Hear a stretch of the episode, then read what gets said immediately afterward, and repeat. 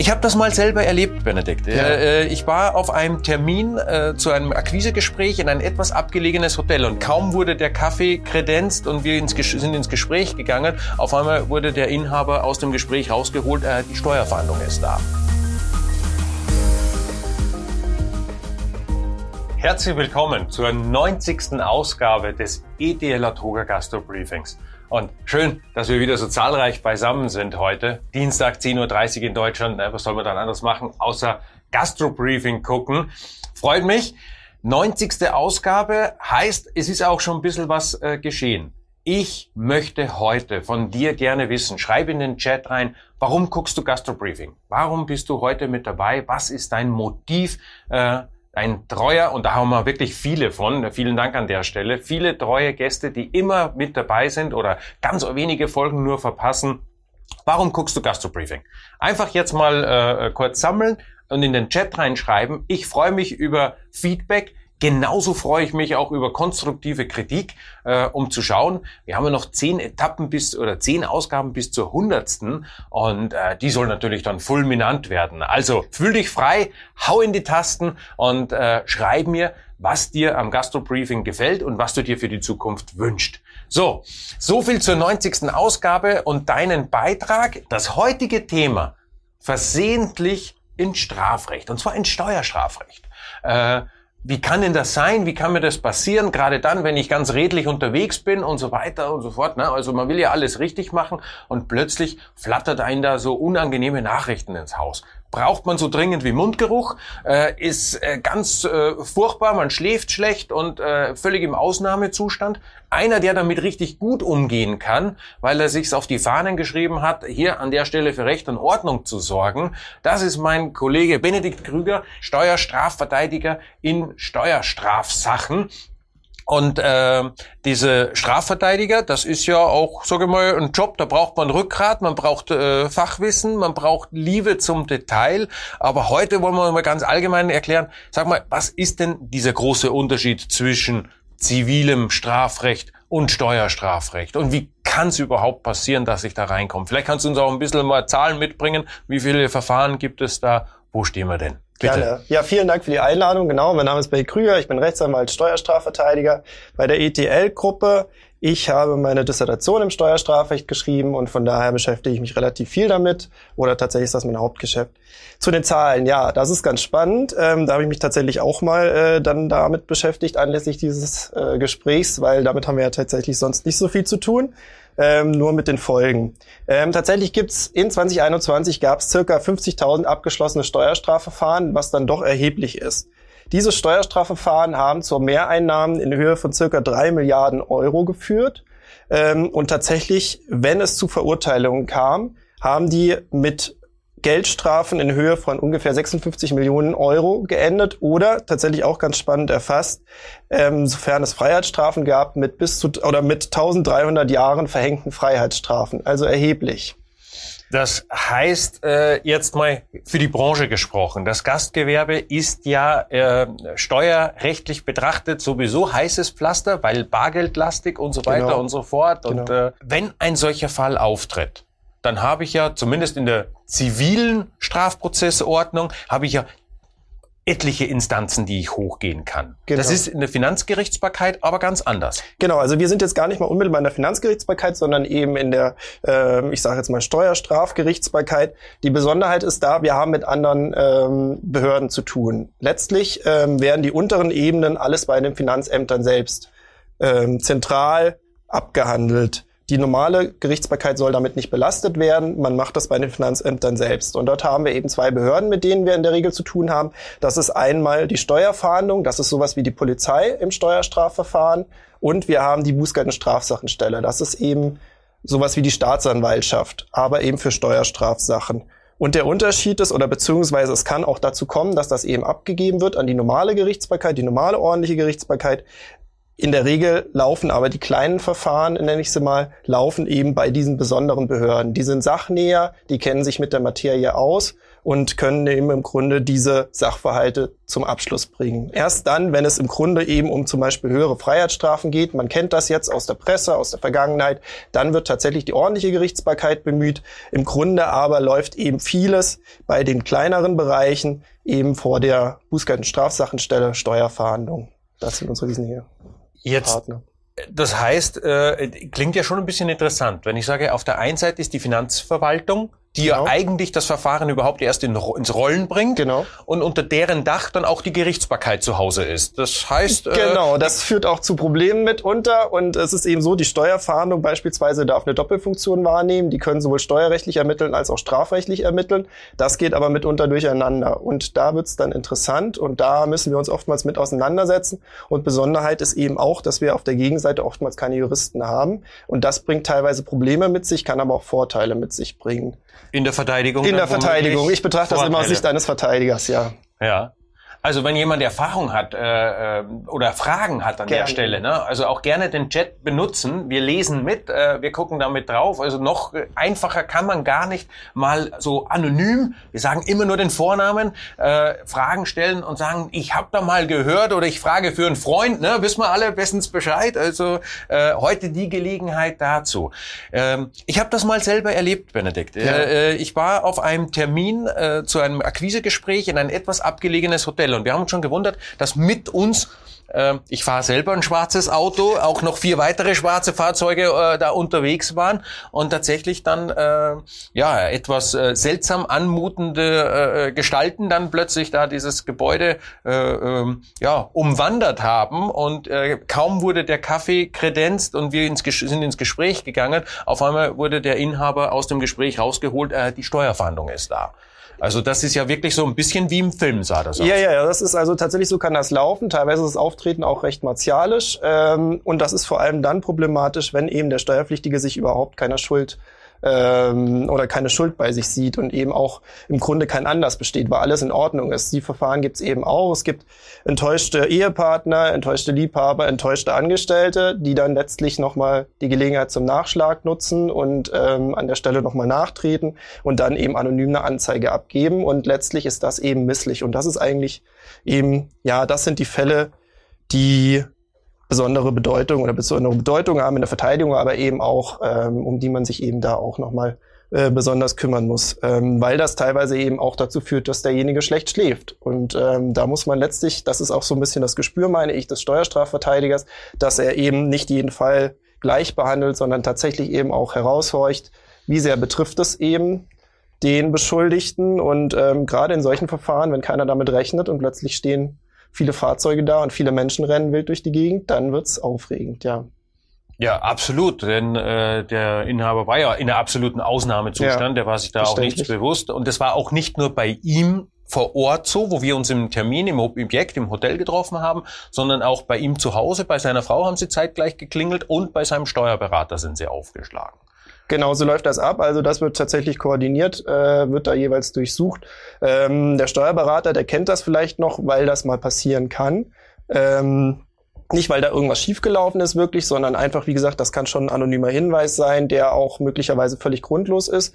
Die Behörde muss dem aber grundsätzlich erstmal nachgehen äh, und kann nicht sagen, na ja, das ist alles irgendwie, wir nehmen das nicht so ernst, sondern müssen da ermitteln und ähm, so kann eben so ein Steuerstrafverfahren in Gang kommen. Okay, wir haben also diesen anonymen Hinweisgeber, die genau. ja auch noch besonders geschützt werden. Da gibt's ja auch mhm. dieses äh, Hinweisgebergesetz. Äh, genau. also in der Regel findet man dann auch nicht raus, wer einen da in die Situation genau. getreten hat. Und im Falle eines ehemaligen Mitarbeiters oder ehemaligen Partners äh, ist natürlich auch tiefes Insiderwissen da, äh, dass man dann immer so oder so drehen und auslegen kann. Genau. Äh, das ist das eine. Äh, das zweite, wie kann es noch zum Verfahren kommen? Ähm, zum Verfahren kann es zum Beispiel auch aus einer Betriebsprüfung kommen, dass wir in der Betriebsprüfung feststellen oder beziehungsweise der Betriebsprüfer der Meinung ist, dass irgendwas nicht so richtig sei, weil er das beispielsweise mit den Vorjahren vergleicht und er nicht erklären kann, warum wir in diesem Jahr weniger Einnahmen erklärt haben. Also wir betrachten immer die Vergangenheit, aber ich mhm behandle es jetzt mal so, als wäre es aktuell, ähm, warum da weniger Einnahmen erklärt wurden als in der Vergangenheit. Oder dass er das mit anderen Betrieben vergleicht. Das kann auch sein, dass er sagt, wieso schlägt, äh, schleitet dein Betrieb so viel schlechter ab als die anderen Betriebe. Es kann aber eben auch sein, dass er sagt, beispielsweise schon so kleine Sachen wie, ähm, wir sind der Meinung, dein Lebensstil passt nicht zu deinen Einkünften, die du erklärt hast. So kann es sein. Es kann natürlich auch sein, dass aktiv ähm, was falsch gemacht wurde. Also man hat wirklich die Kasse nicht bedient. Gibt's ja auch, ja. Das gibt's auch die Fälle, das möchte ich nicht verschweigen. Aber eben bei uns ist ja vor allem auch das Thema heute versehentlich Steuerstrafverfahren. Und in den Konstellationen, wie gesagt, da können schon kleine äußere Anhaltspunkte genügen. Oder dass man zum Beispiel eine Kontrollmitteilung, ein Betrieb, mit dem ich zu tun habe, hat eine Kontrollmitteilung oder beziehungsweise der ist auffällig geworden, es gab eine Kontrollmitteilung und dann prüft man eben bei meinem Betrieb auch nochmal. Und der Schritt, der erste Schritt, eben beispielsweise durch, äh, zu durchsuchen, wirkt halt ungleich schwerer als jetzt in anderen Verfahren. Es ist eben nicht nur, man tauscht sich aus, sondern tatsächlich stehen plötzlich möglicherweise Menschen in meinem Betrieb, mit denen ich nicht gerechnet habe. Und im Falle dieser Betriebsprüfung ja. muss der Prüfer oder sollte der Prüfer, ist das im Verfahren vorgesehen, den Beschuldigten dann oder den, den Prüfling äh, davon zu informieren, dass er das jetzt an die Steuerfahndung abgibt oder passiert das alles im Hintergrund und der ist überrascht davon? Ähm, es gibt solche und solche Fälle. Also tatsächlich ist es so, wenn ein Anfangsverdacht besteht, dann ist die Behörde verpflichtet, den Beschuldigten darüber zu informieren. Letztlich, weil er eben besondere Rechte bekommt. Er muss nichts mehr zur Sache sagen im Steuerstrafverfahren. Gleichzeitig, und das ist eben auch die Besonderheit im Steuerstrafrecht, das Steuerverfahren läuft weiter. Also wir müssen im Grunde ab diesem Moment zweigleisig denken. Im Steuerstrafverfahren bin ich zur Mitwirkung verpflichtet. Im Steuerstrafverfahren muss ich nichts zur Sache aussagen. Und das führt zu Problemen mitunter, macht es aber eben besonders reizvoll, die Steuerstrafverteidigung. Dieses Gespür dafür zu entwickeln, mit wem spreche ich jetzt über was und was muss ich sagen, was muss ich nicht sagen.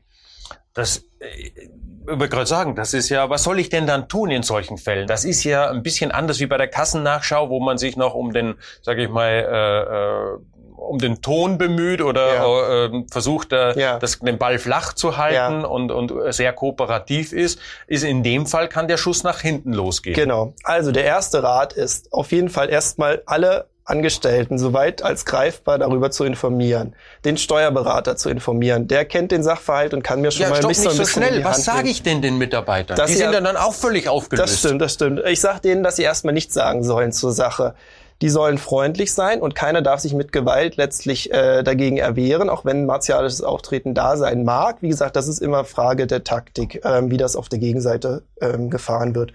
Ähm, das muss nicht so sein, aber das kann eben so sein. Wichtig ist, dass ich ab dem Punkt nichts mehr sage, inhaltlich. Ich kann freundlich sein, das ist auch nicht verkehrt. Ich kann auch eine äh, Tasse Kaffee anbieten, aber ich sollte nichts, was irgendwie Relevanz haben könnte, mehr sagen das ist mein Recht. Ähm, das kommt letztlich durch diese beschuldigten Eigenschaft. Macht es Sinn, also der Steuerberater soll informiert werden? Macht genau. es Sinn, wenn der sich jetzt auf den Weg macht und äh, in den Betrieb kommt? Also mehr als Händchen halten kann der auch nicht machen. Der kann, nee, der kann nicht wesentlich mehr machen. Der kann sich den Durchsuchungsbeschluss anschauen. Das kann man auch selber machen letztlich. Entscheidend ist zum Beispiel, dass im Durchsuchungsbeschluss drin steht, welche Objekte überhaupt äh, durchsucht werden, dass das tatsächlich passt, dass die Zeiträume passen, dass das wirklich also dieser Beschluss darf beispielsweise nicht älter als sechs Monate sein. Darauf kann ich achten. Wenn der älter als sechs Monate ist, muss ich das trotzdem letztlich dulden. Ich kann niemanden mit Gewalt aus meinem Betrieb schmeißen. Ich muss das so hinnehmen. Ich werde das vermerken. Ich werde mir das notieren. Ich sollte mir die, eine Abschrift dieses Durchsuchungsbeschlusses versuchen zu besorgen. Ich sollte mir die Namen der ähm, wesentlichen Darf ich den abfotografieren dann? Ich meine, ist heute In der Regel, ja, ich kriege den eigentlich auch. Also das sollte mhm. nicht das Problem sein. In der Regel kriege ich den ausgehändigt oder sollte den eigentlich ausgehändigt bekommen. Ähm, das sollte eigentlich nicht das Problem sein. Ähm, ich sollte mir die wesentlichen Namen notieren, also der Durchsuchung Leitenden. Das kann nochmal von Relevanz sein und sollte dokumentieren, was mitgenommen wird. Also wenn ich beispielsweise, oder es gibt bestimmte auch äh, eklatante Fälle, also ich weiß nicht, ich habe verschiedene Betriebe mit verschiedenen Telefonnummern und es wird auf dem Durchsuchungsbeschluss ist ein Betrieb überhaupt nicht aufgeführt und trotzdem wird dort unmittelbar durchsucht und das ist nicht irgendwie gibt's äh, ich kann nicht erkennen, dass jetzt irgendeine besondere Situation das herbeigeführt hat, sondern ich habe den Eindruck, da wird einfach durchsucht an einem Ort, an dem nicht durchsucht werden darf. Dann notiere ich mir das. Ich darf es trotzdem, wie gesagt, nicht, äh, nicht mit Gewalt erwehren, aber ich werde das vermerken und das wird später vom Strafverteidiger genutzt werden.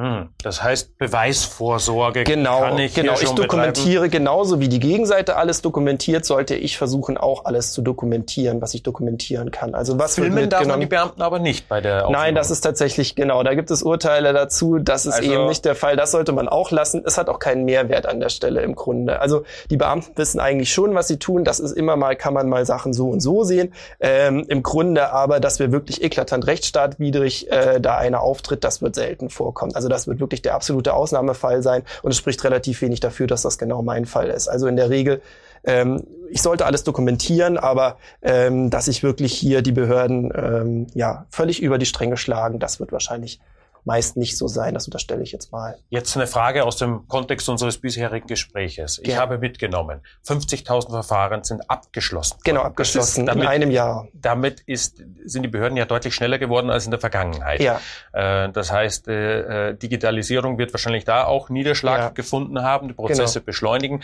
Also gegen die allgemeinen Trend, wo man sagt, die Behörden werden immer langsamer, Nein. Ausweise in Berlin brauchen immer länger. Ja. Äh, hier an der Stelle wird's schneller gehen. genau. Ähm, inwieweit denkst du, werden sich Verfahren im Bereich, Bereich äh, der Subventionen, Ja. die ja jetzt auch äh, Ja. zuhauf geflossen sind während Corona, Ja. äh, äh, jetzt kommen die Schlussabrechnungen, äh, Steuerberater ächzen und stöhnen schon, was darauf ein, herkommt. Äh, mancher Unternehmer schläft jetzt auch deswegen schlecht, was er damals alles angegeben hat. Ähm, im Subventionsrecht habe ich ja nicht so wie beim Steuerrecht diese zwei Vorstufen, Ja. äh, äh, sage ich mal, die Ordnungswidrigkeit, ich bin nicht gleich in der Straftat. Beim Ja. Subventionsrecht bin ich gleich ja mit beiden Beinen in der Straftat, Ja. im Subventionsbetrug. Denkst du, da wird noch äh, was kommen? Kann ich auf die Art und Weise auch in ein solches Verfahren rutschen? Genau, also äh, der Subventionsbetrug tatsächlich kann zweierlei Auswirkungen haben. Zum einen eben, dass ich äh, tatsächlich einen Subventionsbetrug äh, begehe, bei dem die Staatsanwaltschaft die ermittelnde Behörde ist. Ähm, es kann aber auch oftmals geht das einher mit einer steuerstrafrechtlichen Konnotation, dass Angaben nicht getätigt werden. Beispielsweise, ich habe eben Beihilfen empfangen und gebe das aber nicht in meiner Steuererklärung an. Das sind im Grunde zwei verschiedene Wege. Auch hier hätten wir wieder verschiedene Behörden, mit denen ich zu tun habe jeweils. Ähm, es gibt geteilte Auffassungen, wie sehr die Verfahren kommen werden. Ich habe schon den Eindruck, dass die Verfahren kommen. Ich würde jedem raten, der merkt oder der sich ziemlich sicher ist, dass er da Fehler gemacht hat, dass er das ganz dringend bereinigt. Im Unterschied zum Steuerstrafrecht habe ich auch nicht die Möglichkeit der Selbstanzeige, kann aber trotzdem strafmildernd letztlich damit eine Wirkung erreichen. Also ich würde jedem raten, der eben dort Sorge hat, dass dort auch irgendwo Probleme bestehen können, das ähm, aufzuarbeiten. Mein Tipp an der Stelle dazu ist, äh, die Fälligkeiten der Rechnungen zu überprüfen, wenn was angegeben worden ist. Denn normalerweise in der Finanzbuchhaltung hat die Fälligkeit einer Rechnung überhaupt keine Bedeutung. Gibt, glaube ich, noch nicht mal ein Feld dafür, standardmäßig in einem Programm, wo man sagt, äh, da ist die Fälligkeit mit einzutragen. Es sei denn, ich habe ein ERB oder ein digitales Kreditorenmanagement. Aber ansonsten für die FIBU brauche ich das gar nicht. Für die Beihilfeberechnung ist es aber relevant. Ja, Ausflug jetzt in dieses Gebiet. Genau. Kehren wir zurück So, wieder ins genau. Steuer äh, Strafrecht. Wir haben jetzt geklärt, wie kann ich da reinkommen, äh, was ist zu tun, wenn es passiert. Das Verfahren wird eröffnet. Ich habe mitgenommen, es gibt unterschiedliche Behörden. Äh, ich kenne das aus dem Zivilrecht, da gibt es ja, was weiß ich, äh, Amtsgericht bis 5000 Euro äh, äh, und Genau. darüber dann das Landgericht. Wie ist das in der Finanzgerichtsbarkeit? Genau. Also ich habe, wie gesagt, in der Regel in den kleineren Verfahren, wenn es eben nicht um Freiheitsstrafen geht, habe ich eben mit der Bußgeldstrafsachenstelle zu tun oder Strabu. Bustra heißt es in Berlin, Strabu ist die Abkürzung einer anderen ähm, deutschen Region. Ähm, sonst kann ich ins Amtsgerichtsverfahren kommen, wenn es um etwas mehr geht. Teilweise muss eben auch müssen die übergeordneten Behörden gehört werden, wenn es um Einstellungen des Verfahrens geht. Ähm, und dann gibt es eben auch die Fälle, die man aus der Presse kennt oder letztlich aus dem Fernsehen, ähm, bei denen es eben beim Landgericht losgeht. Ähm, da ist aber, meine ich, oftmals schon mal was schiefgelaufen. Man versucht eigentlich die Fälle gerne diskret vorher zu erledigen, ohne dass es vor die Gerichtsbarkeit kommt, weil letztlich wird es ab diesem Punkt öffentlich. Ähm, das möchte man nicht. Aber es kann eben, wenn es um Freiheitsstrafen geht, geht es bei dem Landgericht los. Und dann kommen wir vielleicht nochmal eine Berufungsinstanz und eine Revisionsinstanz. Aber das sind alles Regionen, da möchte man nicht hin und da wird es schon auch alles schwieriger. Also die Argumente werden immer dünner. Ähm, Sage ich jetzt mal, zum Beispiel die Revisionsinstanz beschränkt sich auf ähm, rechtliche Argumente. Da hat es mit dem Tatbestand oder geht es nicht mehr um den Tatbestand als solchen, sondern es geht eben um die rechtliche Würdigung und da ist einfach vieles geklärt. Also hier sollte man tatsächlich versuchen, so schnell wie möglich das Verfahren in eine günstige Ausgangs- oder in eine günstige Lage für den Mandanten zu bekommen. Und eben dieser Weg ist im Grunde kürzer. So fühlt es sich zumindest an. Also das ist so die, ja, das zeigt die tägliche Praxis. Und bei uns die Fälle sind oftmals im Bereich der Geldstrafen. Da versuchen wir, je nachdem, wie sehr die Intention ist, das Verfahren zu beschleunigen oder das Verfahren, man lässt es auch mal laufen. Das kann auch mal sein, je nachdem. Das sind aber alles taktische Erwägungen und da gibt es keine generelle Linie. Also das ist ohnehin mein Empfinden. Steuerstrafrecht kann man nicht nach äh, Schema F machen. Es gibt ganz wenige Konstanten. Das ist vielleicht noch eine Einleitungs- äh, oder dass man letztlich ähm, sich als Verteidiger bestellt und Akteneinsicht beantragt. Aber da hört es im Grunde auch auf. Mhm.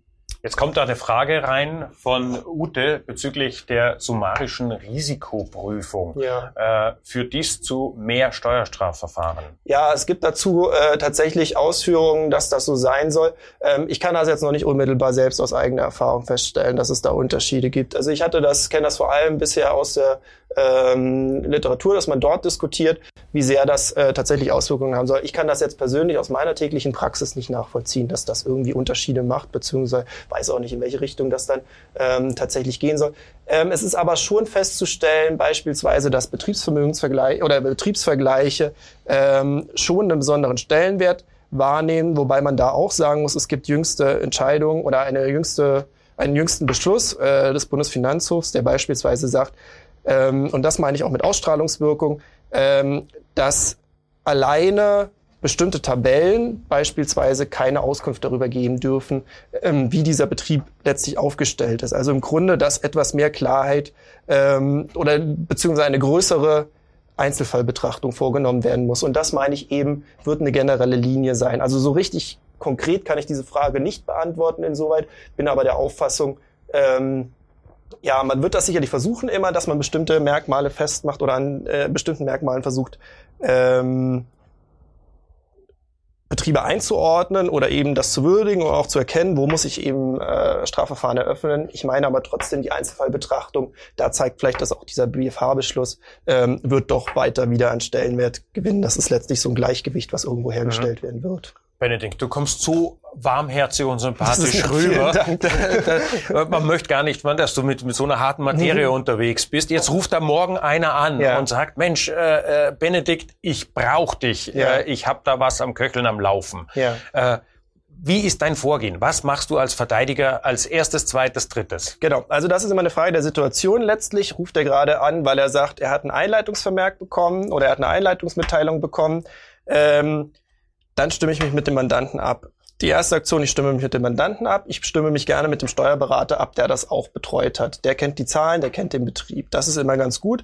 Ähm, auch die Steuerstrafverteidigung, sage ich jetzt mal Hand in Hand mit dem Steuerberater, macht immer Sinn, weil wir kommen erst, oder ich komme persönlich immer erst an der Stelle ins Boot.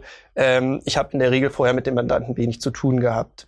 Ähm, was mache ich als erstes? Ich bestelle mich als Verteidiger, ähm, um klarzumachen, ab jetzt geht die Post an mich und nicht mehr direkt an den Betrieb. Ähm, ich bin derjenige, mit dem man die Behörde sprechen kann. Ich habe Erfahrung mit der Materie. Ich weiß, wie das laufen kann. Ähm, und wir beantragen Akteneinsicht. Das ist ein ganz großer Rat auch. Man sollte sich niemals zur Sache äußern, ohne die Akte zu kennen. Das wird gelegentlich mal gemacht. Das ist steuerstrafrechtlich oder strafrechtlich absolut nicht zu empfehlen. Ähm, der Rat muss immer sein, ähm, ich schaue mir die Akte an und dann schaue ich, wie ich darauf reagiere. Und dann folgt letztlich eine Einzelfallbetrachtung. Das kann sowohl bedeuten, dass die Verfahren sehr unterschiedlich lang sind. Das kann aber eben auch äh, bedeuten, dass man sehr viel schreiben muss. Es kann aber auch sein, dass man sehr wenig schreiben muss. Das ist wirklich immer eine Einzelfallbetrachtung. Darf ich kurz einhaken? Ja. Länge der Verfahren. Ja. Du hast das gerade so im Beige. Von bis. Also tatsächlich kommt das immer so ein bisschen drauf an. Ähm, das ist so ein bisschen immer die Frage, wie sehr betrifft das den Mandanten zum einen persönlich als auch ähm, auf anderen Folgen. Ich will es deutlich machen, wenn der Mandant schlecht schläft oder der Beschuldigte schlecht schläft, weil er dieses Verfahren bekommen hat, dann müssen wir so schnell wie möglich das Verfahren beenden, damit der mhm. Mandant wieder, er soll keine Lebensjahre verlieren durch so ein Steuerstrafverfahren. Auf der anderen Seite ähm, gibt es auch besondere Einflüsse. Wenn ich bestimmte Hobbys habe. Ich bin Jäger, ich bin, oder Passion nenne ich es lieber, äh, ich bin Jäger, ich bin Sportschütze, ich bin Pilot dann kann das Relevanz dafür haben. Und für viele Menschen ist das auch äh, ein sehr wichtiger Teil ihres Lebens. Und ähm, tatsächlich kann dieses Steuerstrafverfahren gar nicht unmittelbar, aber als Nebenfolge dazu führen, dass ich diese Möglichkeiten verliere. Auch da sollten wir schnell das Verfahren beenden. Es gibt allerdings auch andere Fälle, in denen ist es einfach erforderlich, dass man wirklich lange sich die Sachen anschaut, dass man die mit der gebogenen oder ge, äh, mit der nötigen Ruhe anschaut, die Akte anschaut, mit der Bußgeld- und Strafsachenstelle spricht, kann wer das Verfahren aus der Welt bekommen. Entweder weil überhaupt nichts aus der, an dem Tatvorwurf dran ist. Dann sollte man das natürlich versuchen, eine Einstellung ähm, mangels hinreichenden Tatverdachts hinzubekommen. Das höchste im Grunde der äh, möglichen Optionen. Ähm, oder ich versuche das beispielsweise gegen eine Geldauflage aus der Welt zu bekommen. Das geht in dem Bereich, in dem man eben nicht von Freiheitsstrafen spricht, ist das äh, durchaus möglich. Also so bis, nach meiner Erfahrung, so bis 100.000 Euro sind wir da in einem sehr guten Bereich. Ähm, Darüber hinaus muss man immer schauen, aber tatsächlich ähm, ist das immer so ein bisschen die Frage wirklich des Einzelfalls. Also von daher auch die, zur Frage der Dauer. Das kann sehr fix gehen, das kann alleine schon, weil wir es selber fix erledigt haben wollen. Das kann aber auch dauern und auch aus taktischen Gründen dauern. Also das ist tatsächlich mhm. immer so eine Bärbel hat uns eine Frage reingebracht, äh, die ich gerne aufgreifen möchte, weil das hat man ja öfter. Mhm. Ich übernehme einen Betrieb und jetzt ja. bin ich ich bin persönlich ein großer Freund von Asset ja. Deals, äh, ja. weil dann behält der seinen alten, ja. seine alten äh, Firma, den mhm. Mantel, GmbH-Mantel. Aber es gibt ja auch Share Deals. Das heißt, ich steige in ein Unternehmen ein und damit in alle Rechte und Pflichten und auch in die Historie, in die Vergangenheit dieses Unternehmens. Was ist, wenn ich ein solches Unternehmen übernehme und der Vorgänger hat da Schmu gemacht, der hat Leichen im Keller, ich habe das nicht erkannt, bei einer Betriebsprüfung schwemmt's die hoch und auf einmal sind sie da, hässlich wie sie sind. Ja, also da wird's spannend an der Stelle tatsächlich, ähm, weil ich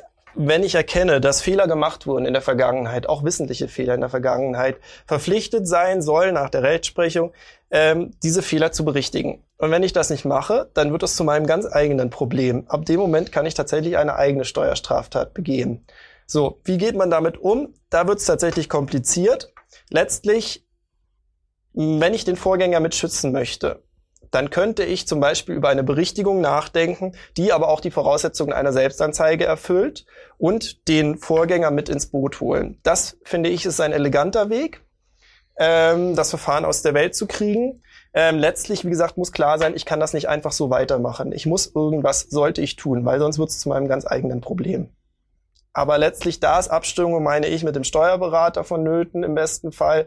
Ähm, und wenn es gut läuft, kann ich das vielleicht auch nochmal mit dem alten Betriebsinhaber ähm, das ist mal so die wirklich auch hier eine Einzelfallfrage, aber kann ich das vielleicht mit dem auch nochmal abstimmen? Und wie gesagt, also ich fände so eine Lösung, die alle im Grunde ähm, gut aussehen lässt an der Stelle am schönsten.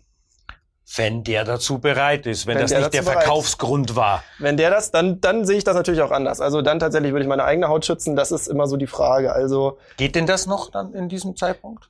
Genau, also ich bin ja verpflichtet, wenn ich, also das ist ja der Unterschied, vielleicht nochmal, um das aufzumachen, zwischen einer Berichtigung und einer Selbstanzeige.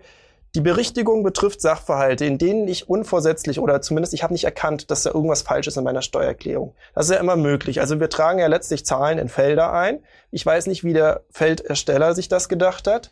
Und ich weiß auch nicht, ob der versteht, wie ich das meine, was ich in diese, ich zahle mhm. ja, trage ja im Grunde nur eine Zahl ein. So.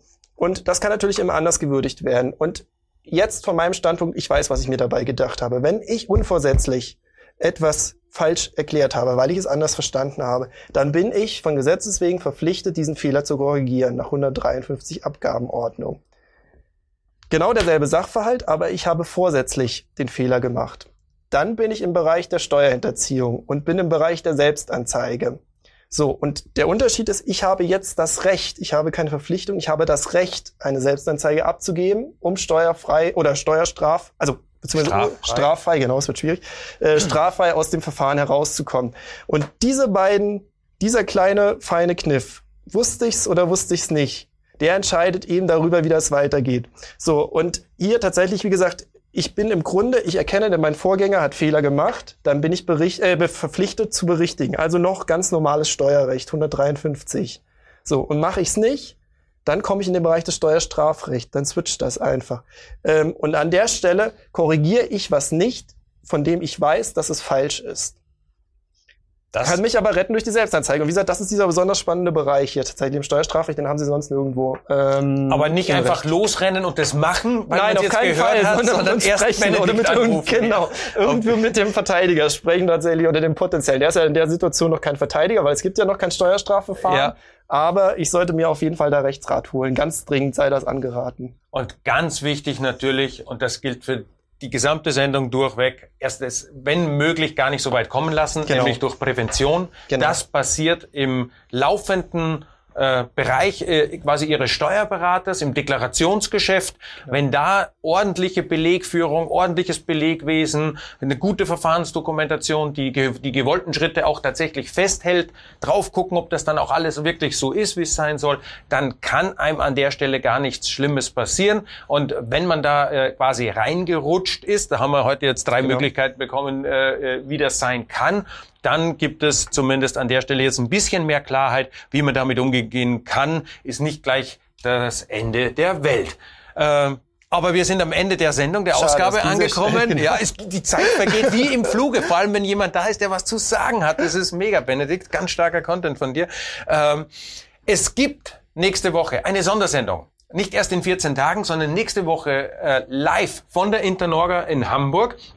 Da gibt es die Open Stage und da wird es das ETLA Toga Gastro Briefing live von der Internorga mit Publikum geben. Mega stark, ich freue mich drauf. Ich hoffe, ein paar von euch sind mit dabei und äh, um 10.30 Uhr Open Stage auf der Internorga und äh, regulär weiter geht's dann in der Woche drauf am 14 äh, nee, 14. März ist nächste Woche, am 21. März dann, dann mit äh, dem 91. Gastro-Briefing mit Konstantin Balek. Da vertritt mich mein geschätzter Kollege. Es geht um das Thema Nachhaltigkeit, äh, betriebswirtschaftlich sinnvolle Nachhaltigkeit, profitable Nachhaltigkeit in der Hotellerie. Und als Gesprächspartner hat er Christian Kaiser von Click a Tree mit dabei, mit denen wir ja auch zusammenarbeiten. Also von daher das Thema Nachhaltigkeit und Hotellerie, gerade jetzt passend zur ITB, gestern auch großer Event in Berlin gewesen. Äh, wir sind dabei, aber vielleicht sehen wir uns ja schon nächste Woche in Hamburg in der Messe. Bis dahin, macht's gut, viel Spaß, gute Umsätze und